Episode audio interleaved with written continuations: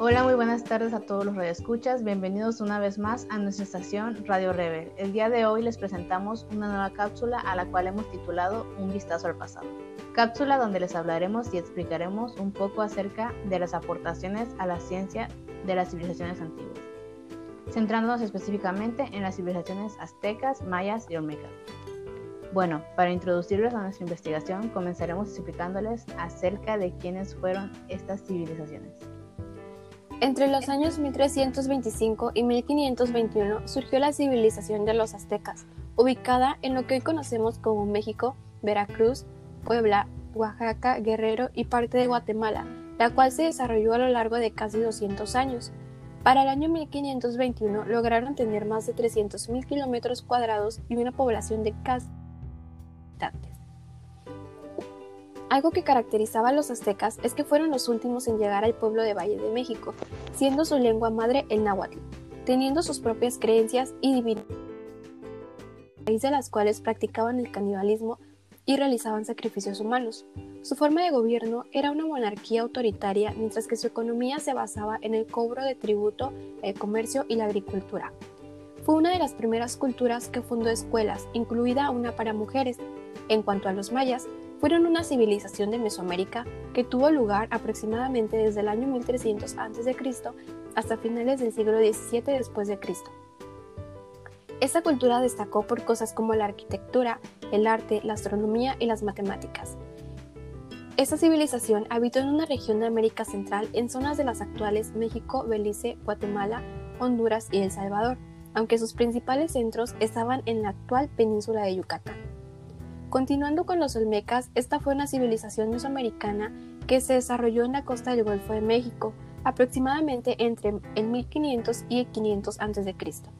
Es considerada la primera cultura urbana de Mesoamérica, además de que fue un pueblo prehispánico con una avanzada evolución tanto material como simbólica, que perduró en el tiempo y constituyó la base de las demás civilizaciones mesoamericanas, al punto de que su influencia se puede rastrear en la mayor parte de las culturas de la zona. Las investigaciones arqueológicas de los asentamientos olmecas no han permitido determinar a qué grupo étnico pertenecían ni tampoco la lengua que hablaban. Ahora bien, la historia de los aztecas comienza alrededor del año 1000, cuando una tribu guerrera, probablemente huyendo del hambre, inició una migración hacia el sur. El imperio azteca duró alrededor de 200 años hasta 1521, construyendo espléndidos palacios, templos y mercados creando una inmensa metrópolis con una población de unas 200.000 personas en su punto más alto. El final de este imperio se dio cuando Hernán Cortés vio por primera vez Tenochtitlán y sus canales las comparó con Venecia. Pero a pesar de su admiración por la ciudad, no tuvo ningún remordimiento en luchar contra la civilización que la había construido. Después de ser recibido con espléndidos regalos de Moctezuma II, Cortés le tomó como prisionero y así tras la muerte de Moctezuma II en el año 1520, este gran imperio se empezó a debilitar.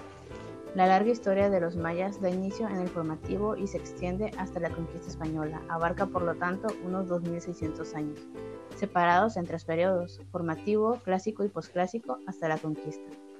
Durante el periodo formativo, pequeñas comunidades procedentes del antiplano guatemalteco se asentaron en el Petén, fundando pequeños poblados, un factor que sin duda contribuyó de manera decisiva al crecimiento de las ciudades de la cultura maya fue la presencia de una poderosa colonia de tehuacana en Caminal Cuyú, en los altos de Guatemala. Se conocen los antecedentes a grandes rasgos de las localidades que estaban presentes durante el periodo clásico gracias al desciframiento parcial de la escritura jeroglífica de la cultura maya.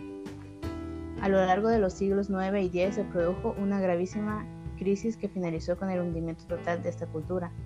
Las razones de este colapso se desconocen, pero sus, sus, consecuencias fue que la población volvió al sistema político igualitario de los primeros tiempos del formativo.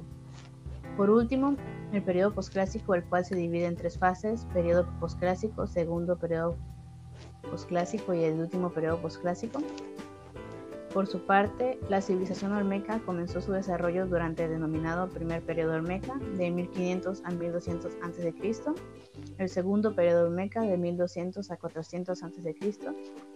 Comprende San Lorenzo, su centro más antiguo conocido, que fue destruido en torno en el año 900 a.C. Y, y sustituido por la venta. El tercer y último periodo olmeca de 400 a 100 a.C. se caracteriza por su marcada decadencia, ubicado en los centros de Tres Zapotes y Cerro de las Mesas, y que reflejan ya las influencias de las culturas de Teotihuacán y Maya, que comenzaron su expansión en los primeros siglos de la era cristiana. Algunos han dicho que la desaparición de los olmecas se debió a la guerra civil.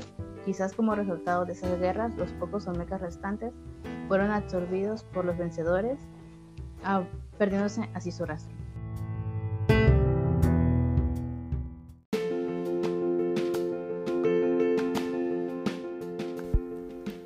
Abordaremos el tema acerca de las aportaciones científicas de estas civilizaciones, donde los aztecas destacaron en la construcción de ciudades, la ciencia y la variedad de expresiones del arte, contando con su propia escritura jeroglífica, a un sistema de numeración y un calendario que constaba de 18 meses y de 20 días cada uno, y 5 adicionales, pero era inferior al de los mayas. Desarrollaron la metalurgia trabajando especialmente con el oro y el cobre. Dentro de la ciencia, en una de sus ramas es la astronomía, donde terminaron con gran precisión las revoluciones del Sol, de la Luna, de Venus y tal vez de Marte. Agruparon las estrellas en constelaciones conociendo la existencia de los cometas, la frecuencia de los eclipses de Sol y de Luna, y pudieron crear un complejo calendario, esta observación de cielo les permitió también desarrollar conocimientos sobre meteorología y así poder predecir las heladas. En cuanto a la medicina, tuvo un gran grado de desarrollo. Con su conocimiento de naturaleza, distinguieron propiedades curativas en diversos minerales y plantas. Los sacrificios humanos religiosos, que incluían la extracción del corazón y el desmembramiento del cuerpo, favorecieron un buen conocimiento de anatomía. Asimismo, mediante la observación y la experimentación, en un periodo largo de tiempo lograron hacer una cantidad de combinaciones de hierbas para el tratamiento de varias dolencias. Los mayas fueron una civilización capaz de prosperar y desarrollar en habilidades y conocimientos sorprendentes. Esta cultura fue la más extensa del tiempo, además de ser la cultura más importante por sus avanzados conocimientos de distintas, ciencias, como el arte, arquitectura y artesanía. Dentro de los aportes astronómicos fueron capaces de descubrir el posicionamiento del Sol, de la Luna y de Marte, conociendo además las fases de la Luna y su duración. Eran capaces de predecir el eclipse de Sol sabiendo entender los equinoccios y los solsticios. Como dato curioso, fueron capaces de predecir el eclipse total del Sol que se produjo en el agosto de 1999. Por otra parte, en su, aporte de medicina, estudiaron sobre las causas de las enfermedades y clasificando sus tipos, describiendo sus síntomas para conseguir su prevención y curación. Sabían coser heridas utilizando cabello humano y utilizando el yeso para inmovilizar las fracturas del hueso. Investigaron las causas que producían la conjuntivitis bacteriana. Uno de los descubrimientos más importantes de la civilización olmeca fue el descubrimiento del caucho, influyó en relación con otras culturas. El caucho fue utilizado para los deportes que se desarrollaron y también en algunos aspectos relacionados con las ceremonias religiosas. Además lograron desarrollar no solo un calendario, sino dos. El primero de ellos era el calendario religioso contentivo de 260 días y el segundo correspondió a un calendario civil de 365 días. Uno fue establecido en el ciclo lunar y el otro en el ciclo solar mientras que la combinación de, ambos generaba un ciclo de 52 años. Luego, cada ciclo de 52 años se conocía como el final de una era y lo relacionaban con eventos catastróficos. Espero que haya sido de su agrado y gracias por sintonizar con nosotros. Los esperamos en la próxima transmisión. Adiós.